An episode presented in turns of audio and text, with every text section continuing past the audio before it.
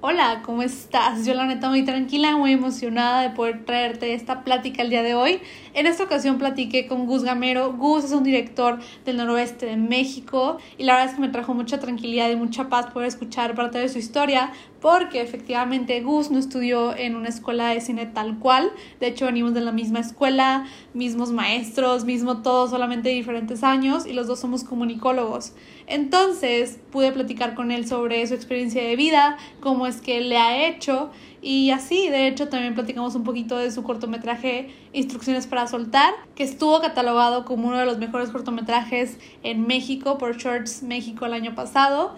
Y pues nada, también platicamos de su próximo cortometraje Tierra que se estrena este año, que tuvo la oportunidad de grabarlo aquí en el noroeste de México con José Meléndez y Ángeles Cruz, que también soy súper fan de ellos. Y pues nada, te dejo esta plática y espero que la disfrutes tanto como yo la disfruté.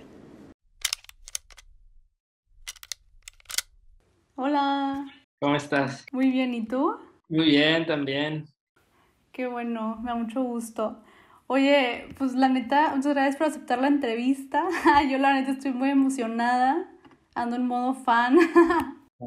Yo estoy emocionado, pero gracias por la invitación. Estoy muy feliz de poder comer. Me, me gusta mucho lo que subes en, en, tus redes sociales, entonces siempre estoy ahí al pendiente.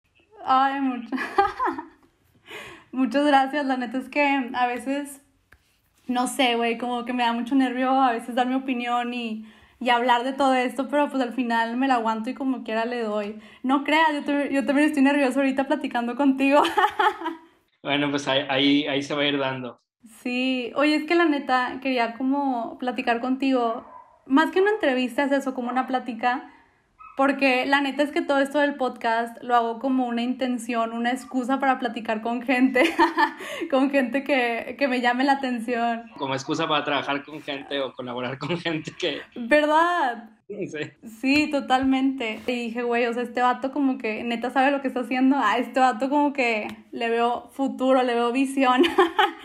y pues nada, pues por eso quería platicar contigo. Muchas gracias. Sí, pues uno aparenta saber lo que está haciendo, pero creo que todos vamos por la vida como viendo si, si, es por ahí o, no. Pero bueno, qué chido poder estar aquí, platicar y ojalá que alguien que nos escuche si le sea de ayuda, ¿no? A mí también me habría gustado, o sea, siempre es eh, como reconfortante escuchar las historias de las otras personas y saber que vas por un buen camino o cómo podrías apropiarte de su conocimiento para hacerlo tuyo. Literal. Este, y la neta es que tu caso se me hace como muy, digamos, particular y también un poco común entre varias personas que quieren hacer cine, pero dicen, ay, güey, es que yo no estudio cine, o yo no tengo dinero, o yo, este, no soy tan creativo, o sea, no sé, siento que hay como varias barreras que limita a decir de que no, güey, es que el cine es solamente para los que lo estudian y para los que son hijos de, de no sé, o sea, de... de Ajá, de mucha alcurnia. Este. Y así, entonces como que quería platicar contigo esa parte de por qué decidiste estudiar comunicación y no cine. O sea, en qué momento dijiste, güey, pues mejor me voy por comunicación en vez de aventarme una carrera de cine. O no sé, o sea, ¿por qué comunicación en general? Eh, pues yo como a los 12 años, este, yo ya medio sabía que quería hacer cine, ¿no? O sea, eh, como que empecé a clavarme mucho en, el cine que obviamente hacían los tres eh, directores mexicanos más famosos, ¿no? Este, del Toro, Cuarón, Iñárritu, este, y que en ese entonces estaban sacando de que Children of Men, estaban sacando Babel y El laberinto del fauno, ¿no? Cada quien respectivamente. Incluso, eh, yo, yo era fan de Harry Potter de niño, entonces cuando supe que Harry Potter 3, la del prisionero de Azkaban, iba a dirigir Cuarón, para mí fue como, me abrió por completo de pensar de que alguien que comparte al menos la misma nacionalidad que yo podría tener acceso a eso, ¿no? Como que no, yo tenía como ocho años o así, como que ni siquiera piensas en la gente que está detrás de todas estas películas. Pero justo en la prepa para mí también fue una época de explorar muchas cosas que me interesaban, como a mí me gustó mucho la prepa porque aprendí mucho y, y, y está padre porque al menos mi prepa fue una gran experiencia porque tenía excelentes profes de todas las materias y entonces estaba bien padre que o sea, ibas a la clase de hasta de mate y de con quiero ser ingeniero. ibas a la clase de, bueno, como de ciencia política, ¿no? Y, y, ser politólogo, ¿no? Como que, como para la prepa, como para la mitad, a los más o menos 17 años, yo tenía una gama muy amplia de, de intereses, todo me gustaba, pero también pasaba de que más bien todo, todo me interesaba, todo me causaba curiosidad, pero nada como que lo suficientemente fuerte como para pensar de voy a dedicar toda mi vida en esto, ¿no? Entonces, para mí, como que empecé a dudar mucho, no, no, no sabía qué, qué, quería hacer, ¿no? O sea, eh, y, y, me gustan cosas muy distintas, eh, que quiero estudiar música, quiero estudiar filosofía, literatura, todas las humanidades, ¿no? De que sociología, relaciones internacionales, ciencias políticas, como que leía el plan de estudios de cada una de estas carreras y era como que, wow, o sea, qué chido, ¿no? Qué padre saber eso. ingeniería también, yo hasta eso era bueno en matemáticas, no, no el mejor, pero no, no era malo. La entendías, la entendías. Me iba bien, este, en cálculo diferencial, integral, me iba bastante bien, entonces también llegaba a considerar o una ingeniería como más de mecánica, o también me gustaba mucho la parte tecnológica y me gustaba más también como programación o diseño web, como que eran muchos intereses, pero como que el, la, el interés más persistente pues era el cine, ¿no? Y estaba ahí rebotando y luego pues están, es esta época donde todos opinan, todos quieren opinar de que no, no estudies eso, estudie esto, de que no, o como que hay una presión muy fuerte como en esa época. Sí, claro. Todos vivimos, ¿no? De qué vas a hacer, ¿no? Y qué vas a estudiar y todo, no sé. Y yo, bueno, no, no, he comentado esto, pero yo viví en Saltillo, toda mi secundaria y prepa la hice en Saltillo, mi familia vive en Saltillo. Entonces también no había mucha, mucha opción de qué hacer. O sea, y yo también me, amo Saltillo, me encanta Saltillo, pero para la época yo también como que quería irme a otra ciudad. Sí, sí, sí. Y yo nací en Ciudad de México y entonces como que sí anhelaba un poquito regresar. Entonces, este, sí consideré como estudiar en el CUEC o en el CCC, estudiar cine ahí, pero por un lado era como que son procesos de ingreso muy largos y medio complicados y muy inciertos, ¿no? Porque son escuelas muy competidas este, y nada más eligen a una generación muy chiquita en ambas. Entonces, este, y luego pues mis papás era como, híjole, de que, no sé, o sea, también como de mi familia no hay nadie relacionado con el, arte o con algo parecido. Mi, mi, papá es químico, mi hermana mayor es química, mi, otra hermana es veterinaria, o sea, como que todos son más para las ciencias exactas, sí, sí. Ajá, para las ciencias exactas, ¿no? Entonces, este, pues había mucha duda de parte de mi familia de que es que si te vas por ahí yo no sabría cómo ayudarte o cómo guiarte o cómo asesorarte porque es algo que no, no conozco. Fíjate que algo parecido me pasó a mí, o sea, este, pues yo estudié la prepa aquí en Monterrey y mis papás son doctores, mi hermano es doctor, mi hermana es psicóloga, o sea, ciencias súper exactas y era lo mismo, o sea, me decían de que, güey, estudia medicina porque si estudias otra cosa, no sé, diseño, mercadotecnia, lo que sea, no sé cómo ayudarte, o sea, ni, ni perra idea de cómo, de qué asesorarte o una palanca o lo que sea, pero... Ajá, Ajá. no decirte, aplica acá o hace esto. Sí, nada. Plaza, nada. O sea, y es algo muy abstracto, ¿no? Y es que en México, pues hacer arte en México, pues la verdad sí está bien difícil, o sea, necesitas ser parte de una élite como para tener pues un espacio medio asegurado y ni eso, ¿no? Como es muy, muy incierto. Entonces, este, como que me convencí, me autoconvencí que pues el cine, al menos estudiarlo como en estas dos grandes escuelas, pues no, no iba a pasar. Este, también porque la cuestión era de irme a Ciudad de México, como que a mis papás no les gustaba mucho la idea porque era, estás muy lejos, ¿no? A pesar de que yo viví varios años allá. Entonces, pues era como, estás lejos, no sé, muchos factores. Este, entonces, como que la opción más viable era irme a Monterrey. Y en Monterrey, eh, pues estamos a una hora de Saltillo, ¿no? Entonces, eh, pues, creo que nunca fue opción quedarme en Saltillo, la verdad. Como que mis papás se me lo llevaron a sugerir, pero, pero no. Y, y, aquí en Monterrey, pues en ese entonces todavía no existía la carrera de cine de la UDEM, estaba producción audiovisual en la UNI y estaba comunicación en el TEC. Y de hecho, y bueno, incluso sí, una vez intenté aplicar a la UNAM, este, como que en mi último semestre de la prepa, pero ni siquiera era para, en aquel entonces Escuela de Artes Plásticas, que ahora es facultad, para una carrera que se llama Diseño y Comunicación Visual, que tenía como una parte chiquita de comunicación audiovisual. Este, y no sé por qué, o sea, en ese entonces me parecía como una idea no tan mala. Eh, pero no quedé, me quedé como a siete puntos de, del examen. Y también casi nada. Sí, o sea, nada, la verdad, no, estudié, me confié, como que llegué así en blanco, de que llegué, llegué Saltillo del camión y el, el examen, sí, me la bañé. Güey, luego de Saltillo a Ciudad de México, o sea, sí está lejos. horas, sí. Y vas en camión, o sea, no es la comodidad de tu carro de que, no, o sea, vas en el camión con la gente y todo. Sí, y fui con mi hermano nada más, ¿no? Y luego este, está súper lejos de que donde fue el, el, examen, fue un rollo. Y ni siquiera, aunque hubiera quedado, creo que no hubiera sido opción. Este, pero apliqué a la uni, apliqué al TEC y me aceptaron en la uni y en el TEC. Pero como que lo que me gustaba de la carrera de comunicación que ofrecían ellos era de que además de que me ofrecían beca, una beca bastante buena, como que esas de que te dicen, no, pues no, no la rechaces, ¿no? Porque es una buena opción este, me gustaba que abarcaban varios intereses que yo tenía en ese momento y que algunos todavía sobreviven, este, porque tenía una parte de multimedia y me gustaba el diseño web y me gustaba como la, y tenía programación, todavía tenía matemáticas y también tenía una parte de humanidades e investigación que también me gustaba y una parte de producción audiovisual.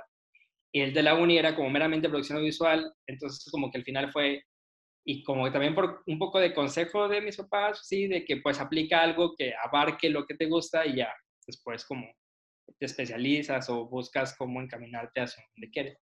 Y así fue y pues eh, eh, estudié comunicación en el TEC, eh, no estuvo tan mal, este, obviamente pues siempre hay cosas que, que a uno le pueden parecer mejor que, que otras, pero creo que sí, pues sí, no, o sea, sí, a veces sí me pregunto qué hubiera pasado si hubiera estudiado cine fue con la, o en el CCC. Y de hecho sí llegué a pensar en algún momento de graduándome me voy al CUEC o me voy al CCC. Aunque también es más complicado porque son más años y, y ya también ya no estás como para que te mantengan así al 100. Entonces, no sé, o sea, pero al final tenía los intereses que me interesaban y, y me permitió irme caminando un poquito hacia donde yo buscaba irme. Sí, de hecho, o sea, tu plan de estudios es diferente al mío. Este, yo entré en 2017. ¿Tú en qué año entraste? 2012. yo estoy, yo estoy más viejito. O sea, yo, cuando yo estaba entrando, tú estabas saliendo. Sí, yo salí en diciembre del 2017. Ajá, y de hecho fue justo ahí cuando cambiaron el plan y el mío es más enfocado, este, sí, a, a la comunicación, o sea, audiovisual, pero digital en general, o sea, nos quitaron matemáticas, programación, todo ese tipo de cosas. Supongo que a algunos les puede agradar esa, ese cambio. Esa noticia. Pero yo, se lo disfruté. Me iba, que sí en estadística, en programación, en mate. No, hombre, no, no, no. Yo reprobé una vez este, programación y la segunda la pancé así de que 70. A mí me gustaban bastante esas materias más, pues más físicas, digo, más exactas, digamos. Sí, oye, pero en tu plan, ¿qué tanto veían de cine? O sí, ¿qué tanto lo abarcaban? Porque en el mío tenemos como unas tres o cuatro clases en toda la carrera de cine y te puedes especializar en, en cine, pero pues sí, es otro tema. Pero, como cuántos tenías tú? Pues hasta eso, o sea, no eran muchas, pero tampoco eran pocas. Este, y también existía la, la opción de la concentración. Yo no, yo no la tomé, este, como que yo me hice mi propio camino con mis amigos, que pues podemos hablar de eso más adelante. Pero sí tenía, aparte de las del laboratorio de audio, video y foto, eh, estaba eh, diseño y producción audiovisual, que ahí hice un corto que se llama Torno 66, que fue como nuestra primera participación en, el FIC Monterrey, en la muestra estudiantil. Neta, wow, no, no, de ese no sabía. Yo conozco nada más a partir, o sea, yo conozco de, los tuyos a partir de, de de Permita Salir. Ese fue el primero, el primero, y también lo, o sea, Marce no era como la productora, productora, pero estaba en el equipo de producción, Marce Ayala, que este, la vamos a mencionar. Sí. Este, y fue como, no sabíamos nada, o sea, nada, nada. Y fue como que vamos a hacerlo. E, era un guion que eh, yo en un intento lo mandé al, al, festival, al concurso nacional de, de cortos del IMCINE, cuando todavía no existía el sistema de subir los documentos y lo tenías que mandar por paquetería, ¿no? Entonces, de que tenía, eh, de que a las 11 de la noche corriendo DHL para mandar. este, y obviamente me lo batearon porque no tenía idea de cómo hacer una carpeta, le hice como Dios me dio a entender. Sí, sí, todo un tema. Y como no me lo aceptaron, pues estaba ese guion y, y, lo propuse para la clase y a la gente le gustó y ya lo hicimos. Entonces está esa clase y luego hicimos, pues está Doku. Eh, ¿Se llaman Doku todavía? Eh, sí, pero solamente si llevas la concentración de cine. Neta. Sí. Está muy triste eso, ¿no? Nosotros tenemos docu y ficción, que es realización cinematográfica, eh, se llama realización cinematográfica. Sí, se, se sigue llamando igual. ah, bueno. Así ahí hicimos antes de entrar. Y también, bueno, no, entonces nada, son esas. Y luego yo de tópico hice cinefoto. Y ahí hice instrucciones para soltar. Es que no sé si te pasó a ti, pero al menos a mí o mi generación o así, siento que, ay, aquí echándole al tec, pero siento que tal cual no te enseñan tanto de cine, o sea, te enseñan como por encimita las bases y hazle como puedas y como entiendas. Sí, a nosotros también, o sea, pues sí era como que sí las bases, ¿no? Pero muy básico. Sí llevamos también, por ejemplo, la clase de eh, estructuras narrativas, que era como de teoría literaria, que es como una antesala a guionismo y llevamos, y llevamos la clase de guionismo. Y que estuvo muy padre el profe Max Massa y Cristian Cervantes. Yo amo Max Massa, soy neta eh. Ah, yo, me he metido yendo a su clase de, de cine mexicano. Sí, muy buena, yo la tomé. Entonces sí, sí, gran profe. Jorge este, y Max Massa y Cristina, grandes profes, ¿no? Como que con los que me quedo, bueno, hay, hay más, ¿verdad? Pero, pero sí. Pero con este, esos. Y una que se llamaba eh, ah, Administración y Evaluación de Proyectos, que me la impartió Janet, eh, eh, que trabaja en el FIC Monterrey y que da clases en la UDEM, este, y que ahí sí hay una aproximación hacia una hacia cómo preparar un pitch y una carpeta, no tan específico para cine, pero sí es como un acercamiento. Entonces, o sea, sí me tocó como tener clases que te dan las bases, pero también fue más intención individual y de, mi, de, mis amigos de clavarnos más a un nivel un poco más especializado de, de tal cual cine, ¿no? Porque también el, el, conflicto que a veces se encuentran los profes es que, pues, de algún modo tienen que balancear de que no todos los alumnos tienen los mismos intereses, ¿no? Entonces, este, pues, no todos los que están estudiando comunicación tiene un interés muy fuerte en cine, ¿no? Hay gente que pues no les late eso y le interesa otras partes de la comunicación. Entonces también no, pues hay, hay, hay un punto donde no pueden profundizar más porque se están saliendo como de plan de estudios pues ya estructurado, ¿no? Pero tuve la fortuna de que sí, pues sí, sí existía el, el, el pretexto como para darle más por ahí. Sí, literal, yo también siento que es eso, o sea, porque la carrera es muy amplia, o sea, puedes hacer neta lo que tú quieras y como dices, son pocas personas que se interesan en el cine y nos, sí nos enseñan, pero sí es como lo básico, lo básico y si tú quieres darle más, pues existe la posibilidad, pero vaya, ya no es algo que la escuela te esté inculcando o, o presionando que lo hagas. Exacto, sí, sí, totalmente. Y pues como somos bien intensos, pues siempre fue como vamos a hacer más de lo que nos piden, porque es algo nuestro, ¿no? Entonces, por eso siempre nuestros proyectos de corto así, pues, superaban como los, eh, los, las exigencias que daban la escuela, porque también estaban restringidas como un semestre, y a veces nosotros nos tardábamos hasta un año en terminar los proyectos, porque pues los cuatro meses que son realmente, pues no te da... No te alcanza, ¿no? No te alcanza. Un proyecto por completo. Entonces, no, eh, sí, como que pues entregábamos para cumplir y tener una, una, calificación, pero siempre como con una visión un poco más a, mediano plazo.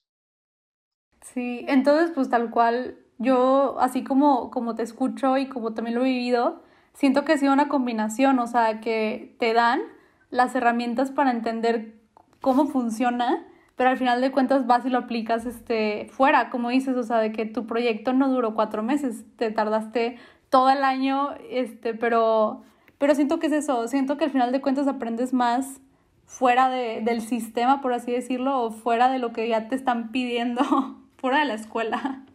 Sí, y, pues buscando este, pues, eh, recursos, referencias, pues fuera de la escuela, ¿no? O también, eh, no sé, probablemente eh, los que nos están escuchando o están estudiando comunicación o no saben qué estudiar o, este, o piensan que porque no estudiaban cine no tienen esa posibilidad de meterse por ahí, pero también siempre hubo la confianza de acercarnos a los profes y de pedirles como algún tipo de información que aunque se saliera del de, plan de estudios, eh, pues que nos puedan ayudar y pues buscando talleres, cursos, también tenemos como el bendito internet, ¿no? Que este, sí. va a democratizar muchas cosas y que te permite tener acceso a información este, y bueno, la bibliografía en general. Luego yo también, por ejemplo, cuando digo que estaba aplicando a, a esta concurso de cine, que fue, eso fue en 2014, este, yo digo, no, no sabía cómo escribir un guion y todavía no llevaba la, la materia de guion. Creo que justo ese semestre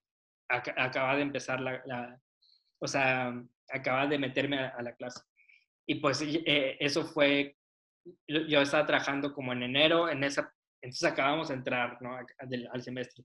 Ajá. Y lo que yo hice pues era irme a la biblioteca del TEC a buscar todos los libros de guion. Encontré ahí uno de Sitfield y ya que, ah, ok, así se escribe un guion. No, bueno, la teoría de cómo escribirlo, sí, Ajá. Y el libro de Carlos Taibo, por ejemplo, del manual de producción, también de ahí saqué como mi intento de carpeta.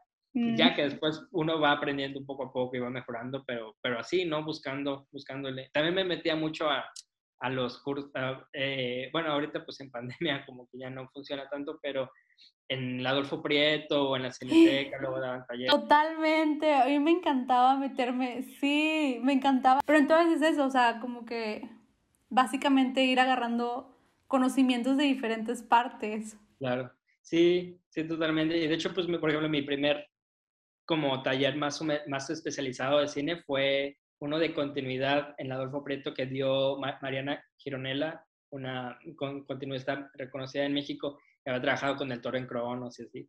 Y para órale, de que así se hace un breakdown, así se, o sea, yo ni, ni, por aquí que es un breakdown, para, o sea, ni idea de cómo se raya un guion y lo de los octavos, ni idea, y ahí como que te abre la cabeza y ya, que, Es que el problema también a veces es que y que sí es una ventaja que, o sea, la verdad los que estudian cine sí tienen ciertas ventajas, este, que, o sea, nunca es fácil para nadie, ¿no? Siempre como que complicaciones eh, hay para todos lados, pero, pero sí, eh, la ventaja de la, de la escuela formal es que hay un temario y hay un plan a seguir.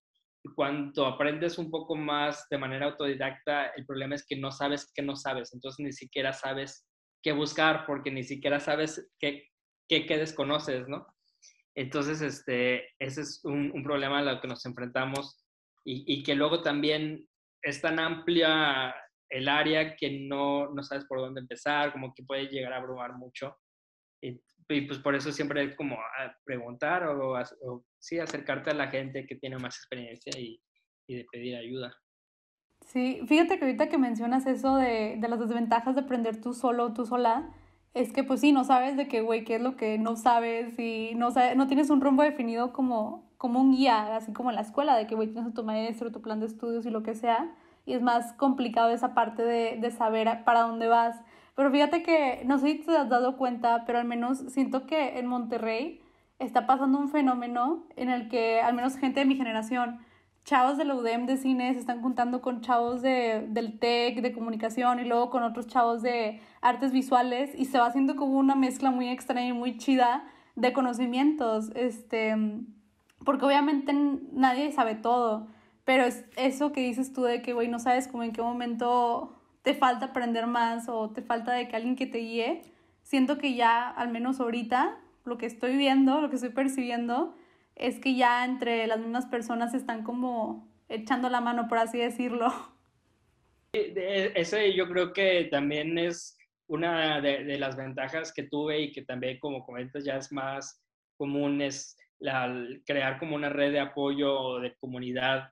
Este, y, creo que es como que también lo que me ha permitido más o menos eh, poder em, trabajar, aunque sea una modesta filmografía, de que siempre tuve quien me hiciera segunda, ¿no? Y es como, bueno, aunque no sepamos qué onda, pues lo descubrimos, ¿no? Y entre todos como que lo hacemos y esa red de apoyo pues te da ese soporte que, que necesitas. Y yo, por ejemplo, también, yo cuando entré al TEC existía un grupo estudiantil que se llama ACME, que ahora ya se Filma. Ajá. Eh, y justo cuando entré acababan de haber hecho una película que se llama Amor del Regio, que ganó un cabrito en, en el FIC Monterrey y que es un ómnibus de cortometrajes principalmente estudiantiles, donde se juntaron varias universidades, entre ellas eh, creo que la UR, la UNI, el TEC, no sé si la UDEM, pero varias, varias universidades, y cada quien desarrolló un cortometraje y decidieron como eh, hacer un ómnibus ¿no? de cortos y montarlos en una película. Entonces, este, siento yo que eso... ¡Wow! Eh, ¡Qué loco! No sabía. Sí, de hecho creo que reciente, no sé si la van a pasar o ya la pasaron, pero la, la programaron en, en eh, la programación que tiene la Cineteca en línea, la Cineteca Nuevo León. Se llama Amor del Regio. Y, y, yo tengo varios amigos que estuvieron eh, ahí. Entonces yo cuando entré, pues supe de este grupo que han hecho esto, para mí fue como que wow. Y, y ya se, tuve la oportunidad también de estar en ACME. Yo, eh, y de hecho sí fui vice por un, un, año de ACME. Este, eh, pero también es, encontrar estos espacios de colaboración y de cine comunitario es súper valioso sobre todo cuando no hay una infraestructura ni de educación académica ni de una industria pues tan robusta, eh, pues lo único que nos queda es juntarnos y, ayudarnos entre todos. De hecho, sí, ahorita que dijiste que ibas a mencionar a Marce, no sé si quepa dentro de, esta parte como de tus amigos, de cuando empezaron a, a, ser más intensos, a hacer, a hacer más de lo que te pedía la escuela. ¿O cómo fue ese proceso de que es que no sé, güey, está muy extraño. O sea, ¿cómo fue ese proceso de que, ay, en vez de cuatro meses, un año? O de que, ay, mejor vamos a hacer esta otra cosa. O así, o sea, ¿cómo salieron las ideas para empezar a hacer cosas fuera de lo establecido? Pues yo creo que el pretexto principal fue ese primer corto, turno 66, que lo hicimos en nuestra primera clase de producción, creo que fue como en cuarto semestre. Este, como que, obviamente, pues eh, eh, luego siempre era bien difícil como levantar esos proyectos sobre todo cuando involucraban a un, al grupo completo, ¿no? Porque, cuando si era un grupo de 20 personas, este, eh, 8 estaban interesadas y las otras 12 nada más querían sí, la tarea y obtener una calificación y se acabó. Este, y tuve, la fortuna de que pues varios amigos eh, realmente sí les interesaba como hacer cine y, y como que les gustaba el guion y, y, y lo hicimos. Y, o sea, obviamente, pues el corto es muy, muy estudiantil, ¿no? De que no tenemos nada de presupuesto, este, bueno, hasta eso sí hicimos un Kickstarter, o sea, cuando era fundadora, como que todo era nuevo para nosotros, ¿no? Y fue como, bueno, vamos a hacerlo, ¿no? No sé qué, cómo se hace un fundadora, pero vamos a hacerlo. Era un fundadora como de 10 mil pesos, algo así. Y, y, y, fue como de aventarte, de que, pero pues sabes que te puedes aventar, porque también porque hay un colchón de que, sí. pues estás dentro de una estructura escolar, ¿no? Académica, de que tienes el equipo, cierto equipo, ¿no? Pues también es bastante limitado el, equipo que, que, tiene el departamento del DEC, este, pero que sabes que tienes unos profes que pues están ahí de, guía, o sea, siento yo que haberlo hecho afuera sin saber nada hubiera estado un poco más complejo, hasta eso sí tuvimos ese privilegio. Y, y lo hicimos y creo que pues quedó bien, o sea, creo que superamos las expectativas tanto de los profes, tanto como de lo que pedían, y luego ganamos una mención honorífica en el FIC. Entonces, este, como que fue una buena experiencia. Sí, entonces, este, con, con este, con este corto, pues, eh, estábamos satisfechos dentro de que a pesar de nuestras limitaciones de experiencia, de presupuesto, pues de todo, de tiempo, eh, no hicimos tan mal trabajo, entonces, este, como que fue como, oye, pues está chido, ¿no? Me gusta. Y eh, ahí empecé a trabajar con una amiga que se llama Bárbara Ramírez, que ella fotografió antes de entrar. Este, ella cofotografió Turno 66, este corto con una DSLR que nos prestó un amigo. Este, Marce estaba como, eh, como que ayudando a, la cuestión de producción con un amigo que se llama Lambro Solo. Este, entonces, este, ahí pues fue, fue padre que algo que tú escribiste sin tener mucha idea de cómo hacer las cosas, pues no haya resultado tan mal y, y hasta haya tenido, y luego sí se presentó como en dos pequeñas muestras ahí en Puebla y no sé en qué, en San Luis, algo así. Entonces como que fue una buena experiencia y luego también eh, Marce y Bar se metieron a, a, ACME con otros amigos, este, con los que también llegué a colaborar después y ellos hicieron un corto que se llama Rolly Meli, que también ellos sí hicieron, como que eh, cada, cada proyecto fue uno más grande que el otro y así, ¿no? Como avanzando en tamaño, o sea, y no necesariamente tamaño de presupuesto, sino también como en eh, conceptualización, ¿no? Como que vas, mejorando. Y, este, por ejemplo, de Ruli Meli, hicieron un, creo que un, otra fundadora con más dinero y lo juntaron, hicieron una producción más elaborada y yo por mi cuenta me fui de intercambio y durante mi intercambio también hice un pequeño cortito así de que con unos con mis amigos en un domingo de que oigan quiero hacer un corto y fue como va. Y luego ya como eh, lo metí como al, mercado de cortos del Festival de Cannes y fue de que, ah, bueno, pues lo están en, en, esta, en este mercado y, y, ya como que es, esas pequeñas cosas que ahorita ya pues dices, ay, pues, o sea, como que no importan tanto, pero, en su momento sí era como una validación de que iba por ahí. Y, y, nada, pues también es porque nos gusta, porque sentimos esa necesidad de hacer cosas y, y, pues al final, lo que ya, ya para los proyectos de escuela, pues lo que menos importara la clase no lo hacemos porque era un pretexto como para juntarte con amigos, hacer cosas chidas, hacer cosas divertidas y que fuera algo que nos, pues que nos, eh, pues que nos llenara como realizadores. Entonces sí, luego ya coincidimos.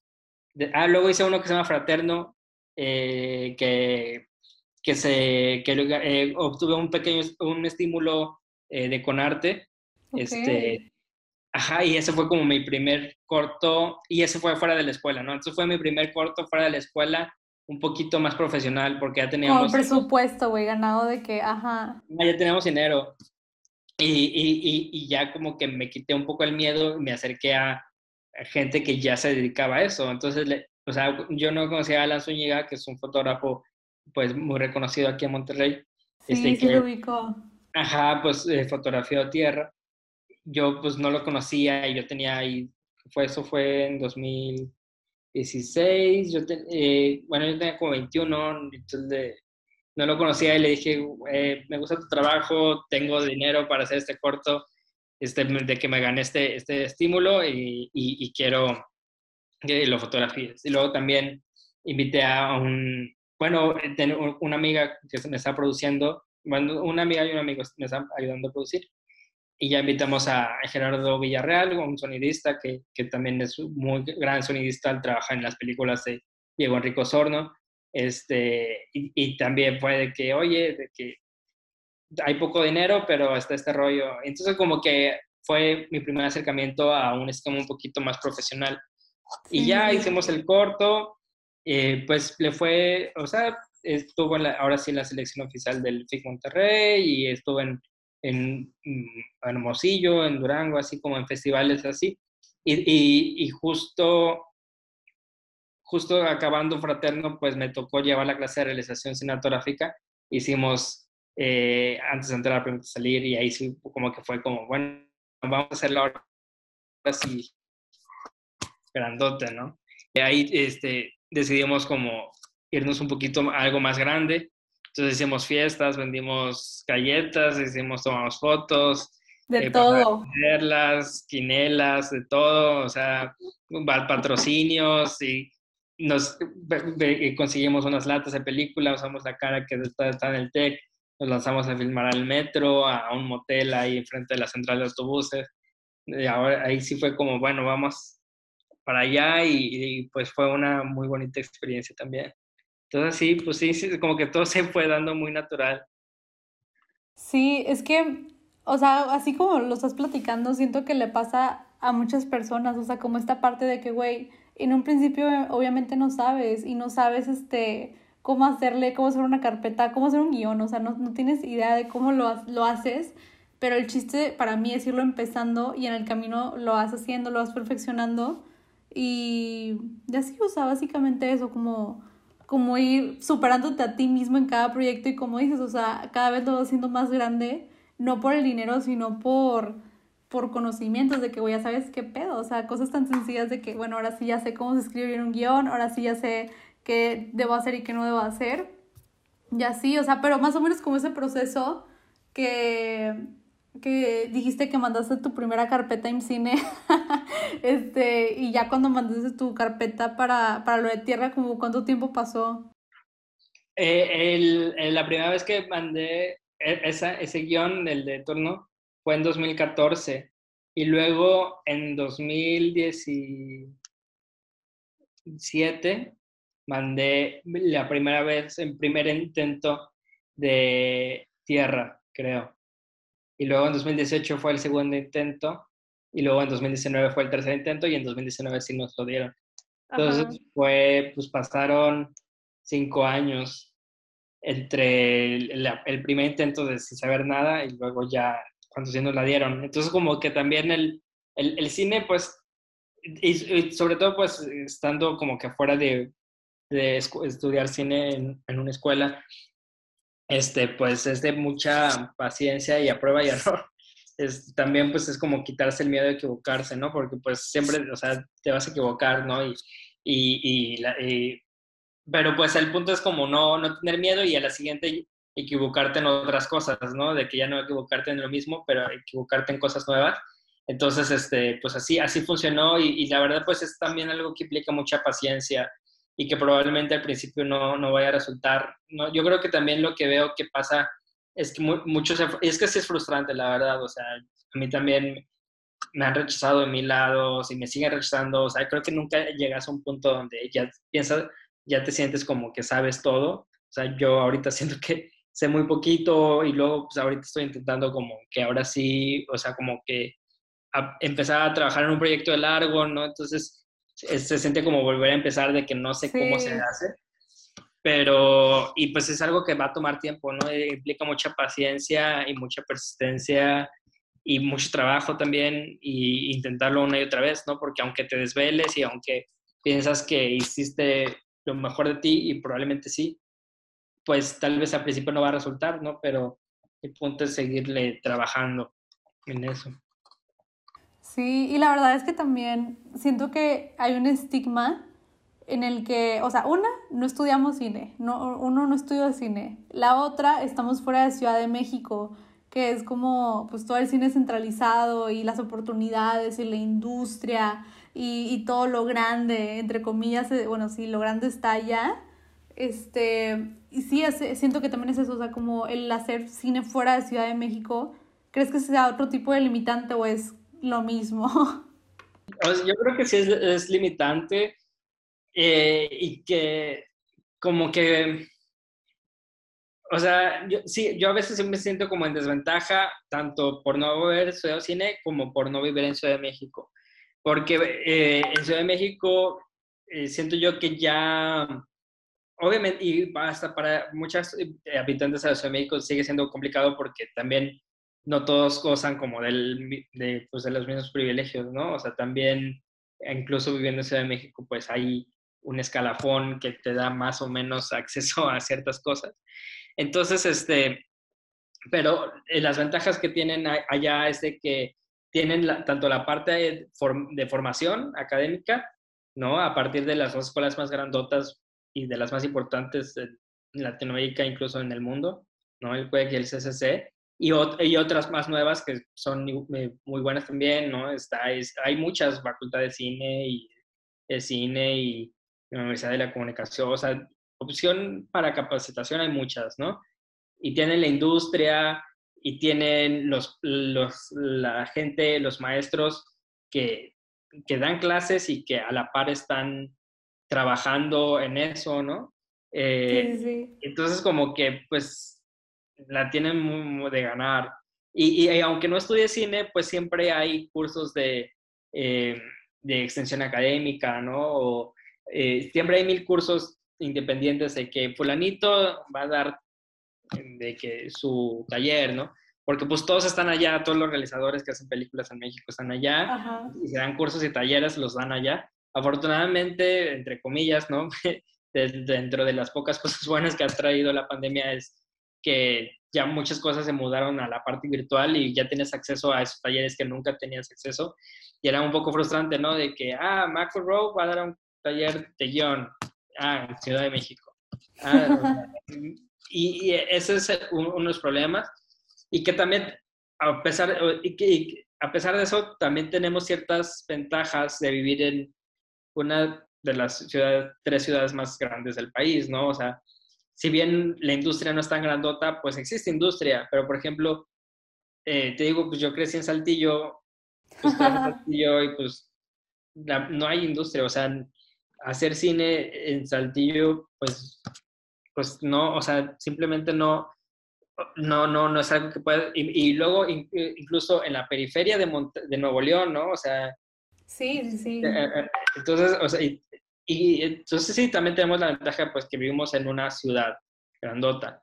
También lo, siento yo, luego tengo amigos que hacen cosas increíbles de cine comunitario y que ah, muchos se tienen que venir acá y que nos envidian mucho porque pues tenemos la cineteca, porque tenemos con arte, este, no, la gente de Aguascalientes, la gente, por ejemplo, hay un clúster, un clúster de, de, cine comunitario en Aguascalientes que es increíble lo que hacen eh, y yo los conocí porque tuvieron que venir a Monterrey para tomar un curso que daba el cine.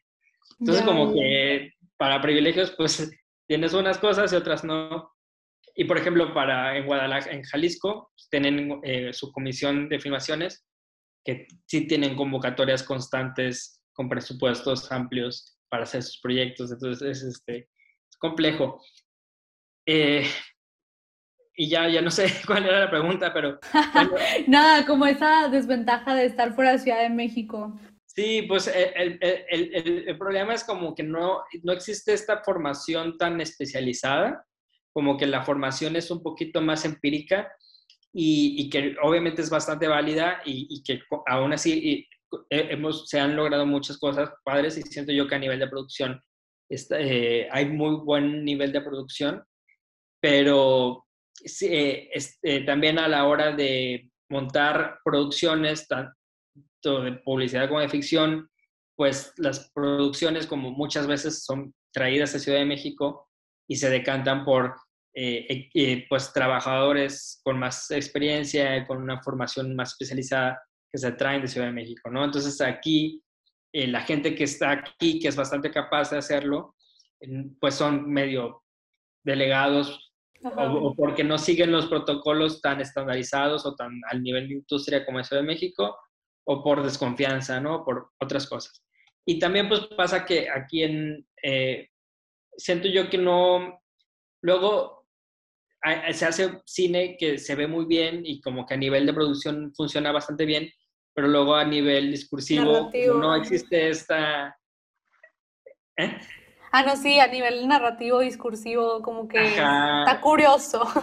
Sí, como que todavía no termina de cuajar, pero porque pues no tenemos tampoco esa formación eh, que nos permita sustentar un discurso más trabajado, ¿no? Entonces, como que te toca aprender equivocándote y eso toma tiempo, toma dinero, implica mucho esfuerzo, este, y, y luego no sé, si estudias en, una escuela de cine, pues estás en una área ideal donde tienes a un grupo de gente, tanto profes como compañeros, que están ahí como para, ese es el objetivo, ¿no? Y, ya te dicen qué sí hacer y qué no hacer, y, y, cuando no tienes quien te diga eso, pues ni modo, ¿no? Hay que equivocarse. Entonces, pues sí, es triste, pero, la, a la par es como pues bueno, pues si no queda de otra, pues vamos a hacerlo y pues ya, ¿no? Se acabó.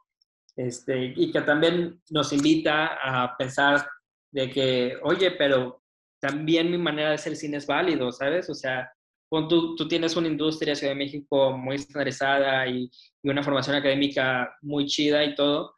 Yo no, entonces, pero tengo mis historias que contar, entonces vamos a encontrar nuestra manera de hacer cine desde la periferia con discursos desde la periferia, ¿no? Como que es, también es como una invitación a hacer un cine, pues, alternativo, ¿no? Este, como que se salga un poquito de, de la estructura que estandarizada de, de, Ciudad de México, ¿no? Como que unas por otras, ¿no? Pues sí, es, ajá. Todo tiene sus desventajas y sus ventajas.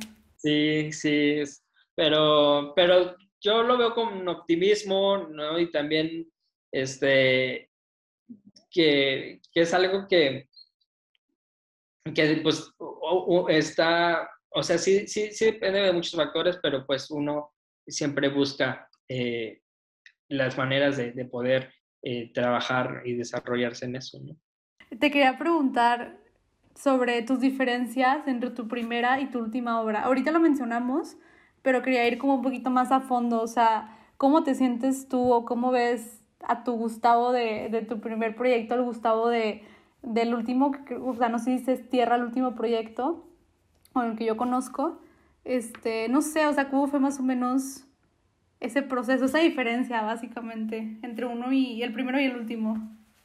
Pues, eh, como que diferencias pues tangibles, pues es también como eh, la capacidad de organización, ¿no? Como que más en cuestión de producción, tanto, pues sí, a nivel de dinero, pero también al nivel de procesos un poquito más estandarizados, ¿no? Donde hay más eh, conciencia de qué se está haciendo y, y, de a quién le toca a cada quien, ¿no? Y también como una opción de, eh, pues, tener eh, un una organigrama definido.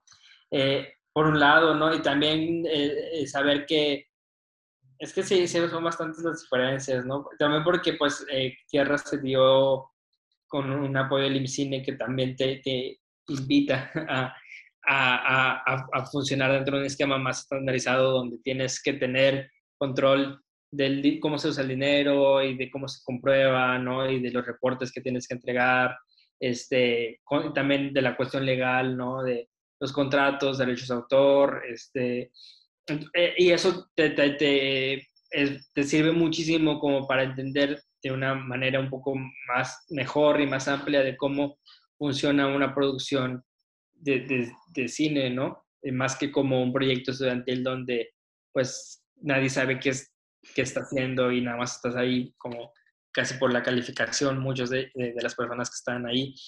Eh, eso por, por, un lado.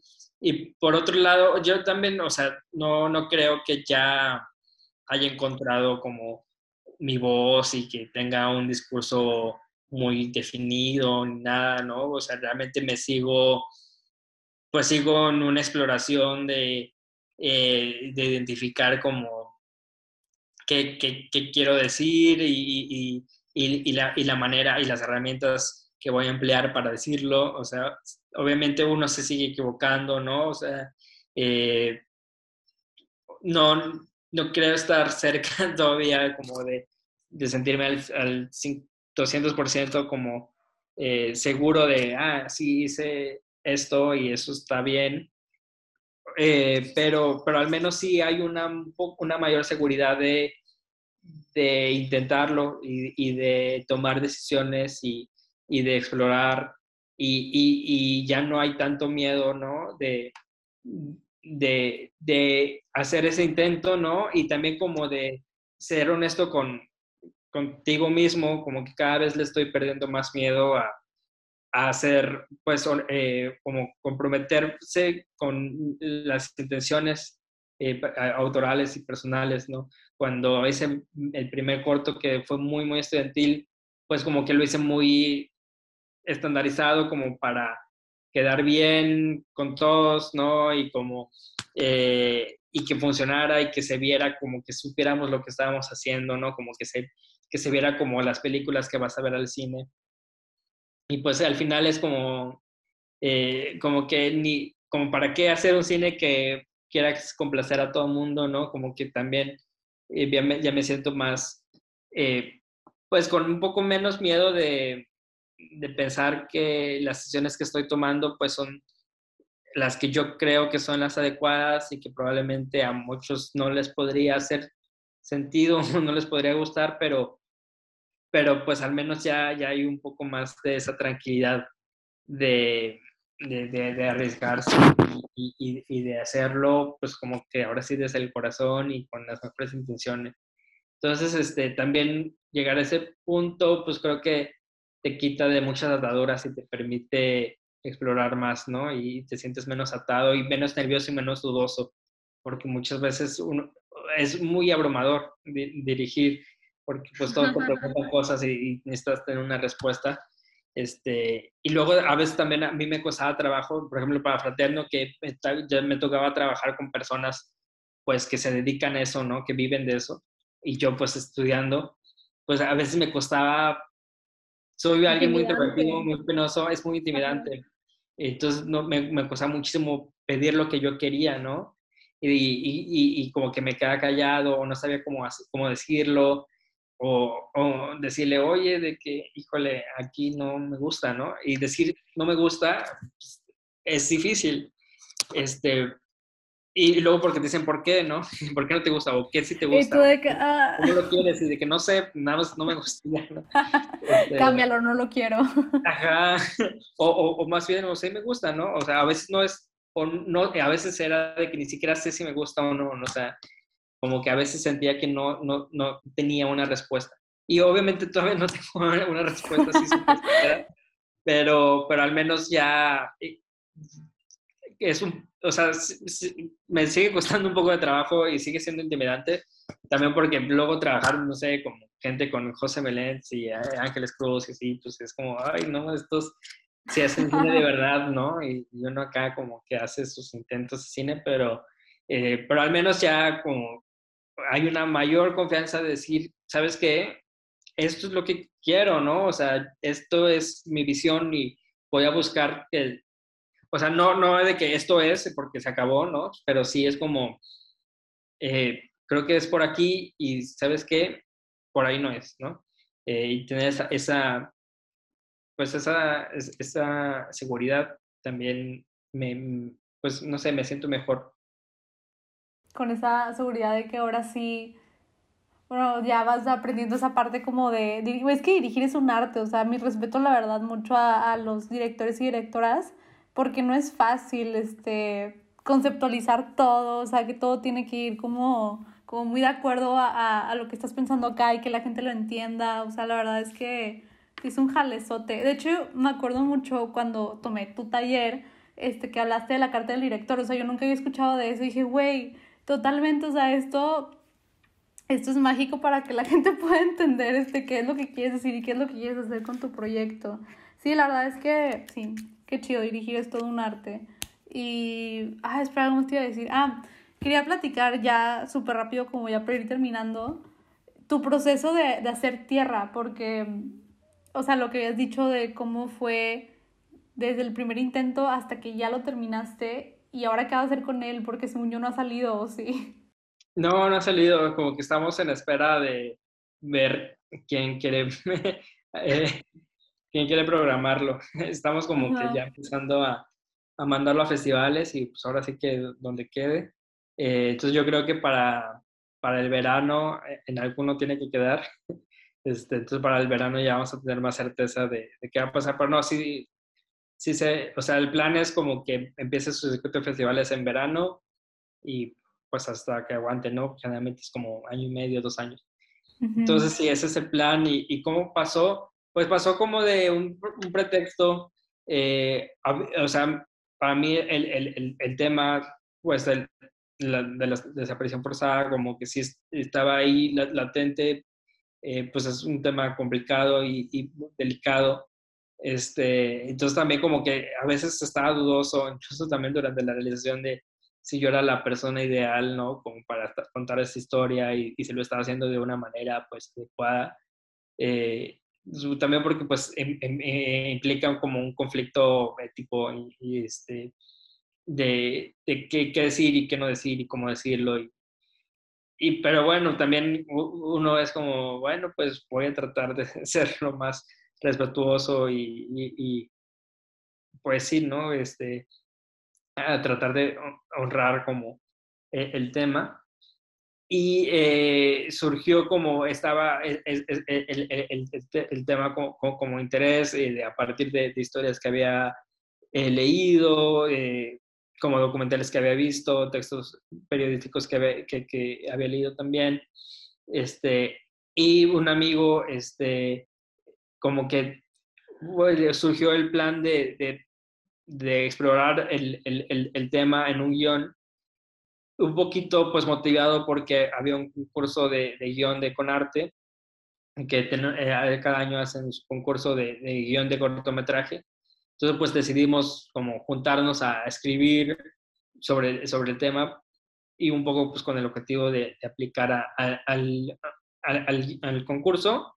No, no, no, era el objetivo principal, era como, como un pretexto, pero fue como, pues vamos a juntarnos, ¿no? Para escribir algo, eh, pues, de, relacionado al tema. Y ya nos juntamos y estuvimos como rebotando ideas, este, y poco a poco surgió como una historia que, pues, en, guiones bastante distinta, o sea, en esencia es la misma, pero pues en, ejecución es bastante distinta a cómo quedó el, el corto y, y cómo, fue el guion que quedó, que mandamos al original. Y ya, este, pues quedó ahí algo medio raro eh, y ya lo, lo, mandamos nada más para mandarlo y no quedó, pero yo ah, seguía ahí algo que me llamaba y ya decidí como que yo trabajarlo un poco más y ya lo estuve trabajando y luego justo eh, tomé un curso en, en la Cineteca, un, curso como de, de, series, como de cómo hacer una Biblia de series, así que, que traían a, a eh, que el, el cine fue el que vino a dar el curso. Y ahí conocí al subdirector de, y él me dijo de que en dos semanas va a salir la convocatoria, fuimos antes porque también era una convocatoria extemporánea, porque ese año y salió como hasta septiembre, algo así, como que se desfasó. Entonces eh, eh, salió en septiembre y, y, nos dijo de que trabajen en algo. Y yo ya tenía este guion y yo ya tenía esa latencia de que quiero explorar, eh, o sea, trabajar en eso.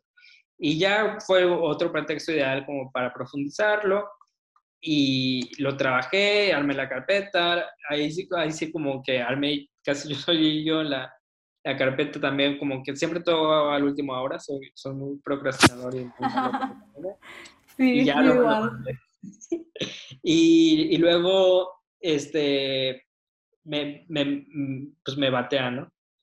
y me, me, escribe Juan Carlos de que, oye, de que fuiste uno de los mejores, de que vamos a hacer un, un evento en, en, en, Cineteca Nacional que se llama MICA, que ya no existe. Fuimos al, a este congreso y lo que estaba padre, lo que y espero que lo retomen en algún momento, porque juntaron a los ganadores del concurso y a los casi ganadores. Entonces nos juntaron como en mesas de trabajo y ahí eh, eh, como por dos, tres días tenías como asesorías y, entonces había gente eh, que pues leían tu guion y te decían, es basura, ¿no? Y tu texto de director es basura.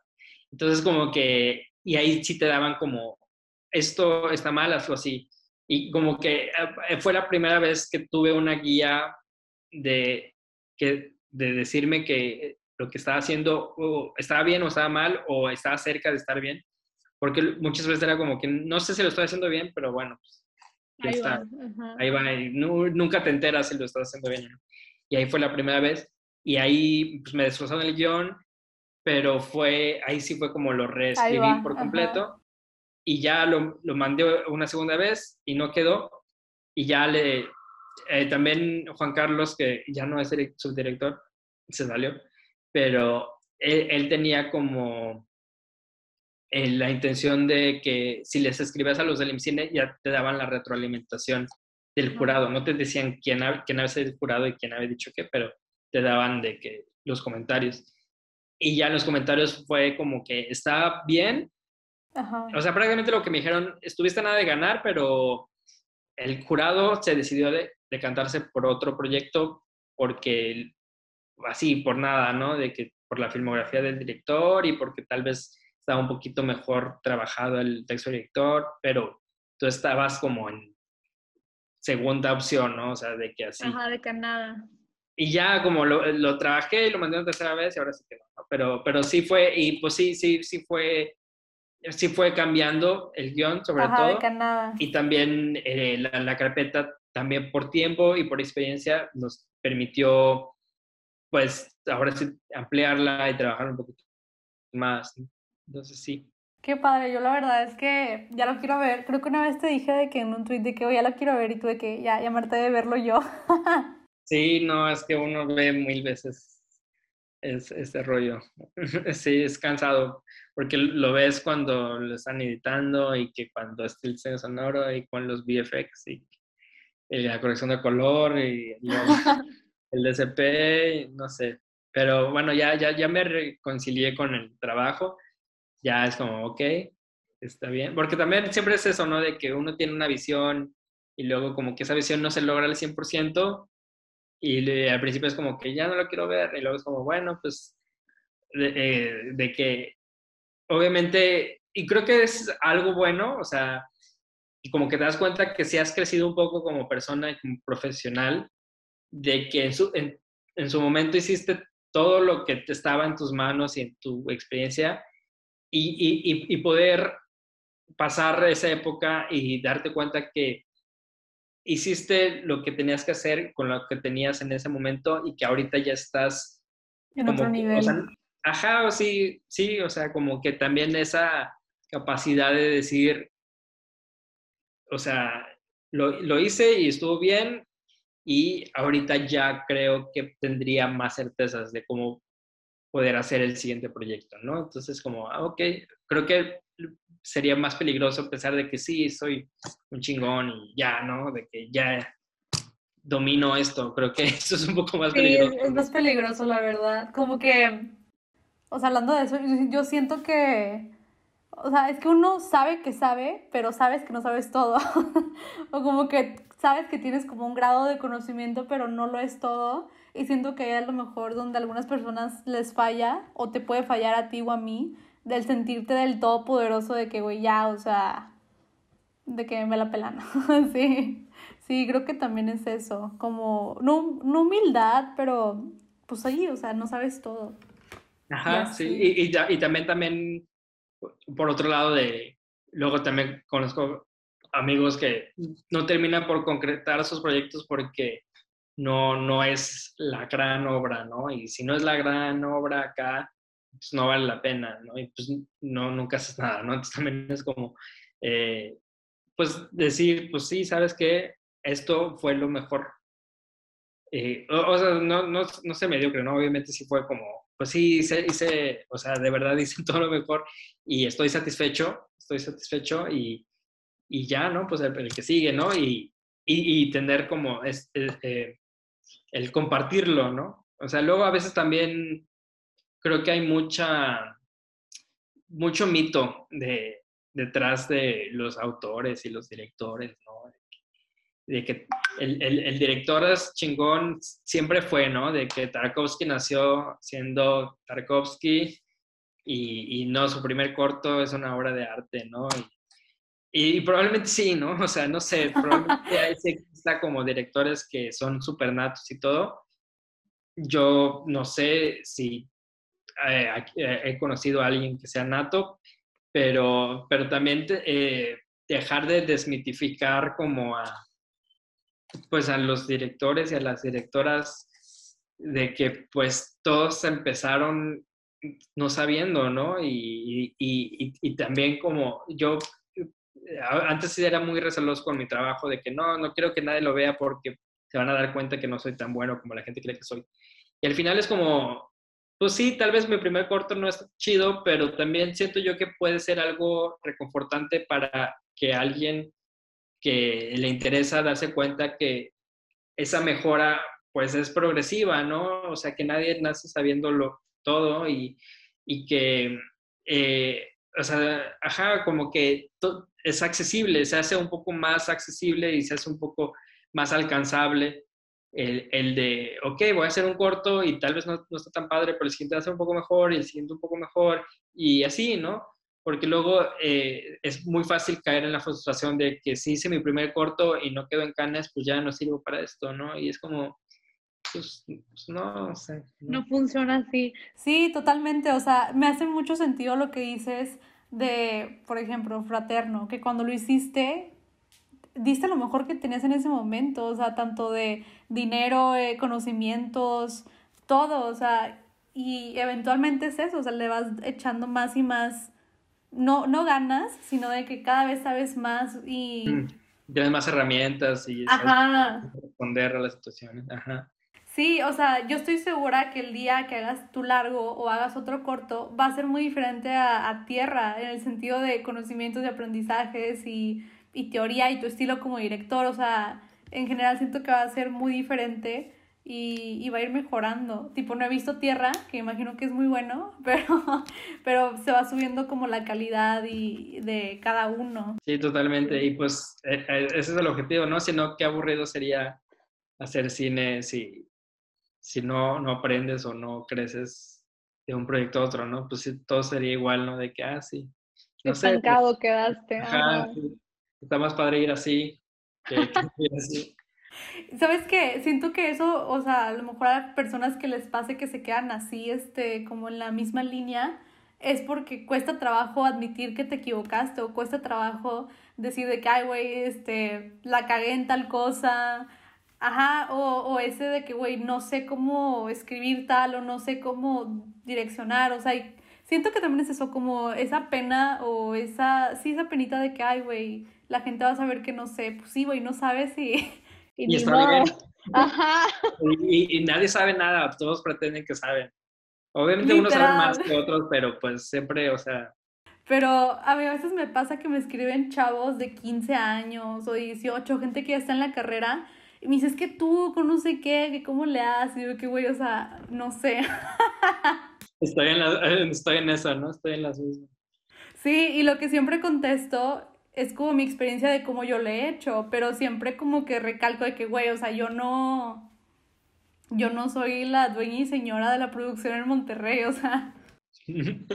o sea, yo, por ejemplo, en mi página web hice una pestaña que se llama Fracasos y ni he actualizado, ¿no? Eh, está bastante, y realmente puse bien poquitos porque pues, fracasos he tenido un millón en mi vida, ¿no? Pero, o sea, no porque tienes un éxito entre 50, resulta que después de ahí todo va a ser éxito y así. Este, entonces sí, como que a la gente no, no ve esto y nada más ve como lo, o sea... De que ah, grabó con Ángeles Cruz y José Meléndez. sí, sí, nada más ven los éxitos y no lo que detrás. Sí, es importante hablar de los fracasos también, que no todo es tan, tan bonito, tan lineal. Sí, exacto. Oye, pues ya nada más para terminar, te tengo una última pregunta, que esta no la anoté, pero este es más reflexiva, así para que te veas con la reflexión.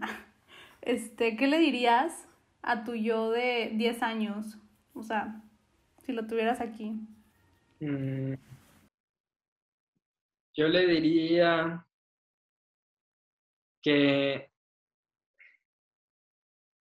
que todo va a mejorar, este, que, que se va a poner chido, que va a ser difícil, eh, pero que no tenga miedo a equivocarse, que no tenga miedo a intentarlo. Yo de niño era muy miedoso en general, ¿no? Como que todo me daba miedo. También porque como que me hicieron muy inseguro y yo también soy alguien medio inseguro, ¿no?